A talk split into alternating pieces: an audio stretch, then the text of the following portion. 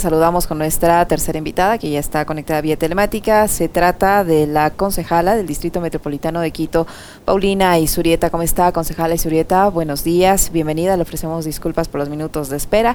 Le saludamos a Alexis Moncayo, quien le habla Licenia Espinel. Decíamos en el tema para esta entrevista que nos está dejando, cuál es la herencia que vamos a recibir los capitalinos de la administración municipal en su conjunto y en particular del alcalde Santiago Guarderas. Hay varios problemas que enfrenta la ciudad movilidad, contaminación, desempleo, inseguridad, por decirle algunos. Eh, pero ¿cuál es la herencia, su criterio? ¿Cómo mira usted eh, el avance de esta administración municipal y qué nos va a dejar como herencia? Buenos días, bienvenida.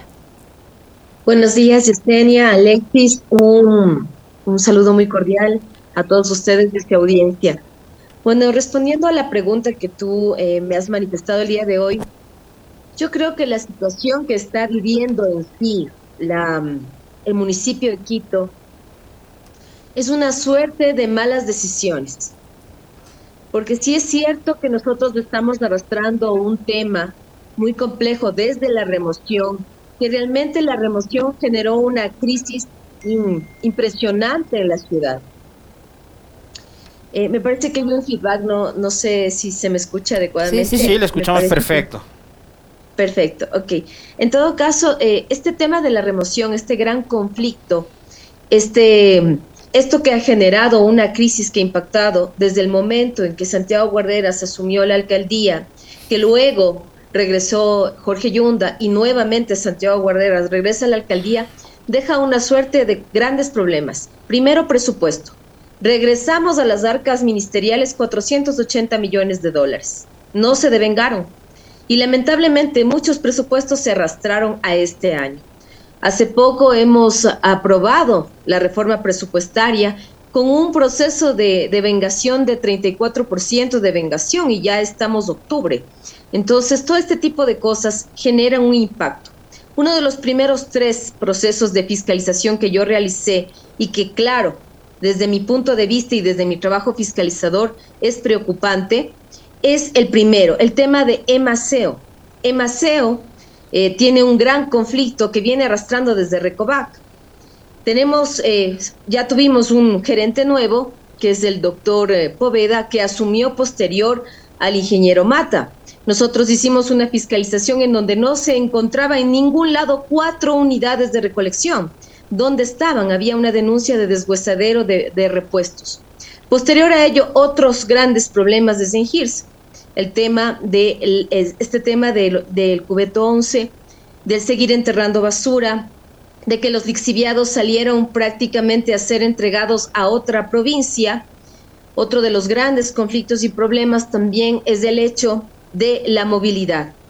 Hace poco se había anunciado que el 21 de diciembre se va a inaugurar metro. A mí me preocupa sobremanera porque estoy realizando una fiscalización profunda de metro ya que no se puede inaugurar metro sin tener la recaudación, sin resolver el tema de rutas y frecuencias, porque la Procuraduría General del Estado ya emitió un criterio en donde se enuncia que el, concurso de rutas y frecuencias tiene muchos vacíos jurídicos e inseguridades jurídicas, y sin embargo eso no estamos resolviendo. Otro de los problemas también en el tema que se dejan como un legado a la siguiente administración es el conflicto de, no aprobar el plan plurianual para Metro. Porque ¿cómo se va a hacer este contrato si no tenemos aprobado el plan plurianual y no podemos firmar un contrato por un año? Se tiene que hacer el contrato por los seis meses que corresponde a la operación de Metro. Esos son los tres puntos que dejamos, que desde mi óptica fiscalizadora y la información que yo tengo, es un legado peligroso para la siguiente administración producto de, esta inconsistencia de tener varios funcionarios que entran y salen, porque un funcionario tiene que adaptarse en tres meses, cosa que no hemos podido lograr y que ahora intentamos a flote eh, lograr darle respuestas a la ciudad y no han sido las más eficientes. Concejal, ¿cómo está? Qué gusto saludarle. Buenos días. A, ver, en, en, esos temas hay uno que, eh, digamos, es el de mayor magnitud, me parece, sin restarles eh, importancia a los demás, pero incluso por el monto, por la inversión, es así inversión, no gasto corriente. Eh, y por el tiempo, eh, yo digo que el metro de Quito es el metro más largo del mundo, no por la extensión que va a recorrer, sino por el tiempo que ha durado en construirse. Eh, es del metro, ¿no? Entonces, ¿por qué cree usted que se ha demorado tanto? ¿Por qué cree usted que el municipio, los municipios, porque además son Barrera, Rodas, Yunde y Guarderas, cuatro administraciones municipales las que han tenido en sus manos el tema del metro. No ha podido salir adelante. ¿Qué intereses hay detrás del metro que hacen que este proyecto tan importante para Quito esté ahí a la espera? Bueno, yo creo que hay que decir las cosas por su nombre, ¿no? Y alguna vez yo escuchaba a una concejala que ahora está postulándose alcaldesa de Quito, hablaba de las hambres atrasadas.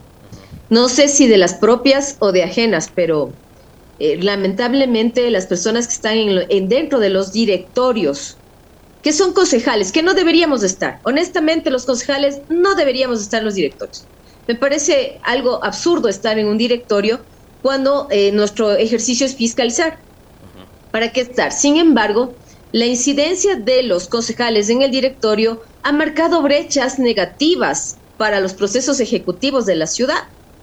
Por ejemplo, no hemos recibido la obra, la obra como tal de Metro. No hemos recibido. CL1 todavía no nos entrega. Por lo tanto, si no está entregado, no podemos firmar el contrato de operación. Es imposible. este proceso está para abril. Eh, bueno, entiendo que se va a tratar de, hacerlo más antes, febrero, pero en realidad el proceso de cierre es de abril.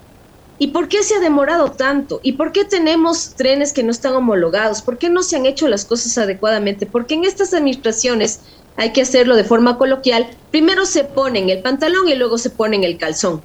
Es imposible pensar que nosotros no pensemos en organizar un presupuesto adecuado con miras a nosotros mismos operar una entidad y no buscar operadores externos porque a la final nosotros debemos generar know-how para que nuestros funcionarios, nuestra gente, nuestra gente ecuatoriana que sí se ha preparado, logre tener esta posibilidad de tener este know-how y este conocimiento a futuro. ¿Qué va a pasar en seis años posteriores a la operación de esta alianza? ¿Quién va a hacerse cargo? En todo caso, la empresa Metro vendría a ser algo inútil, porque definitivamente no va a tener la capacidad operativa ni siquiera administrativa para poder hacer algo al respecto posterior a los seis años. Entonces seguiremos alimentando. Y esa es la visión que ha existido desde el tema de Barrera, Rodas, que con Rodas sí fue inauguración tras inauguración, que no sé qué es lo que realmente se inauguraba, pero ahí realmente hubo unos manejos extraños en donde encontramos denominadores comunes. Y esos denominadores comunes es el gerente actual de Metro. Claro, en la época de Rodas yo recuerdo que con bombos y platillos se hizo un primer viaje inaugural, ¿no? Prensa, incluso eh, Moreno en esa época estuvo presente. Eh, pero, a ver, usted dice algo que es súper importante, concejal, y que me llama mucho la atención. Eh, y dice, los concejales no deberíamos estar en los directorios. Y cita, me imagino que a quien se refiere es a Luz Elena Coloma, ¿no? que decía que llegaron con, con, con hambres atrasadas. pero los apetitos parece que eran generalizados, o sea, todo el mundo estaba con hambre, ¿no? Eh, ¿Por qué los concejales no deberían estar? Le pregunto esto igual, usted dijo hay que hablar frontalmente y directamente. Los concejales responden a intereses, a grandes intereses externos que no son precisamente los intereses de la ciudad. Algunos concejales, tampoco quiero generalizar, pero lo que nos está diciendo es eso, que hay, eh, que hay concejales que están peleando por intereses particulares, privados. Por supuesto que sí. Yo creo que Alexis hay que empezar a ser honestos porque la política está manchada y los que somos verdaderos políticos que realmente no estamos en una posición, a mí me preocupa enormemente cuando me dicen concejala porque usted no quiere estar en los directorios. No es que no quiera estar en los directorios, no hay una lógica para estarlo. O sea, nosotros somos entes fiscalizadores y no debemos de estar tomando decisiones ejecutivas. No es nuestro trabajo. Sin embargo, yo hago ejemplos claros porque con la verdad no se puede ocultar. Tenemos concejales, para poner un ejemplo, la concejala Mónica Sandoval. La concejala Mónica Sandoval, con todo respeto, pero tiene cinco delegaciones del alcalde a presidir directorios.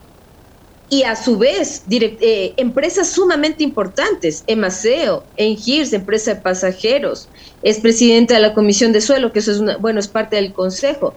Ella es delegada directa en ese sentido de estas empresas, el sentido es por qué tener ese poder. Es un poder peligroso, porque no nos permite ejercer nuestro trabajo fiscalizador, porque estamos tomando decisiones ejecutivas por delegación del alcalde. Y lamentablemente se han tomado pésimas decisiones. En un ejemplo claro, en el tema del directorio de Metro. Tienen que aprobar el plan plurianual. Pero ¿cómo van a aprobar el plan plurianual los miembros del directorio posterior al proceso de la contratación del operador? es una cosa inaudita. Primero, debo aprobar el plan plurianual, debo tener una certificación financiera para lanzar el proceso, no hacerlo después. Entonces, si yo soy un ente fiscalizador y estoy tomando decisiones ejecutivas, ahí hay un ruido, y un ruido que es netamente extraño y que obviamente hay presuntas, presuntos de yo lo veo así porque nos han hecho denuncias, que presuntos intereses que están incluso anclados al gobierno, porque el gobierno nos ofreció 140 millones para Metro, o sea, ofrece y busca quien te dé, porque hasta ahora no se ha visto. Concejala, respecto a otros temas que también eh, concentran la atención de los usuarios, por ejemplo, usted dice que son eh, personas que están allí para, para fiscalizar, ¿qué, ¿qué, han hecho como concejales para fiscalizar problemas que enfrentan empresas municipales como como por ejemplo la Agencia Metropolitana de Tránsito en el caso específico de la revisión vehicular? Bueno, en realidad ese tema ha sido muy complejo yo personalmente he enviado sendos oficios al señor alcalde para que esta revisión técnica vehicular se suspenda, porque definitivamente es absurdo que nosotros le estemos metiendo la mano al usuario. Ha sucedido, yo he estado con algunos eh, usuarios revisando el tema de cupos, nos hemos sentado en la computadora para intentar sacar un cupo, ha sido todo un vía crucis y sin embargo ya están las multas de 25 dólares. Y tenemos encima ahora la Defensoría del Pueblo y yo estoy de acuerdo con los ciudadanos que se están quejando porque lo están haciendo con justa razón. ¿Cómo es posible que llamen a un turno en sábado, justamente en el feriado pasado, y no atiendan? Entonces la gente pierde tiempo, ya les estamos haciendo perder el tiempo llevándoles a otros cantones, estamos incomodando a la gente y sin embargo también les estamos multando por un error netamente nuestro. Hemos pedido al alcalde que por favor remueva a la directora de la Agencia, eh, la Agencia Metropolitana de Tránsito y sin embargo no tenemos una respuesta. No entendemos por qué se le permite tanta ineficiencia a esta persona y sin embargo estamos en el Consejo no se ha podido tratar, nos presentan informes del informe, pero no se toman decisiones ejecutivas cuando la única solución es simplemente eh, suspender la revisión técnica vehicular. Concejal, ayer eh, ya se nos va terminando el tiempo, pero sí quería consultarle sobre esto. No sé si la, Liz revisó esto ayer. Eh, este periodista al que ahora lo ven como el gran revelador de ciertos acontecimientos a nivel país, hace una afirmación en un medio digital en donde dice que a Ayunda no le votan por choro, sino por cholo, haciendo alusión de que hubo una carga clasista y racista en contra del exalcalde de Quito y que fue eso lo que motivó la destitución de Ayunda como alcalde. Yo, como una de las pocas virtudes que tengo es la buena memoria, de las poquísimas. Fui a revisar videos en YouTube, porque además ahora el archivo ya no necesitas tú irte a un canal de televisión ni a la Casa de la Cultura para revisar un archivo. Entras a YouTube. Como los ecuatorianos tenemos muy mala memoria, pero yo sí tengo buena memoria. Le agradezco a mi mamá haberme alimentado con, mucho pescado y habas y chochos. Y me acordaba de lo que decían estos mismos periodistas de este medio digital a los que no les dieron pauta en esa época, a pesar de que ahora Yunda ya va a los festejos por los aniversarios de estos medios digitales Em, no sé si ahora ya habrá pauta, pero antes no había. Eh, y en ese medio digital decían que Guarderas tenía que recomponer la moral y la ética de un municipio que había sido tomado por el AMPA y por la delincuencia. Es decir, Yunda en esa época, cuando lo destituyeron, era un delincuente, un ladrón, y tenía que ser destituido por, por ladrón. Ahora dicen que no, que no lo han votado por ladrón, sino porque era cholo. Em, ¿Qué opina usted sobre estos giros que hay en, determinados medios y en ciertos periodistas que hacen opinión pública y que ponen en entredicho eh, la resolución de un consejo municipal que destituyó un alcalde, a quien lo acusaron de haber sido un corrupto y que ahora dicen no, no, no ha sido corrupto. La verdad es que nos caía mal porque era este medio cholito. Bueno, Alexis, aquí hay que poner dos cosas en la mesa. La primera es que cuando uno plantea un plan de gobierno, tiene que hacerlo de, forma amplia. Eh, en este caso, el alcalde Jorge Yunda cometió errores bien críticos que obviamente el Consejo los puso eh, en expresión amplia. Cuando yo planteo mi plan de gobierno, debo seguirlo al pie de la letra. Las dos propuestas de remoción justamente topaban eso, de que no se ha cumplido el plan de gobierno.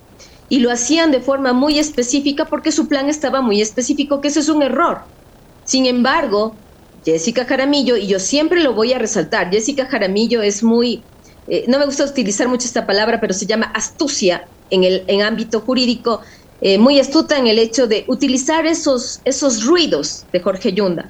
Y lógicamente, yo tengo que ser muy clara, la remoción fue por ese lado, por no haber cumplido su plan de gobierno adecuadamente, de no haber hecho su rendición de cuentas, porque eso la ley lo, lo ejerce. De, ahí se dio un matiz, ese matiz de considerarlo una persona del pueblo. Pero hay que tomar en cuenta que Jorge Yunda no es necesariamente del pueblo, él es uno de los hombres más poderosos de la ciudad. Maneja un montón de frecuencias y maneja un montón de, de uno de los poderes más interesantes, que es el poder de la comunicación. Entonces, a mí sí me da eh, un poco concuerdo con su con su opinión de que parece que ahora aparece una pauta en donde se lo victimiza. Y creo que ese, ese mecanismo de victimizar a una persona, de hacerlo empática al pueblo, es lo que está generando en él esta, este agrado y también este sentir de que te están maltratando porque eres yunda, te están maltratando porque eres, eh, tienes tu descendencia indígena, pero no necesariamente es una persona que es víctima, ¿no? Muy bien. Le queremos agradecer, concejala, por habernos acompañado en este diálogo. Muy amable, muchísimas gracias. Muy gentil, concejala. Igualmente. Un abrazo.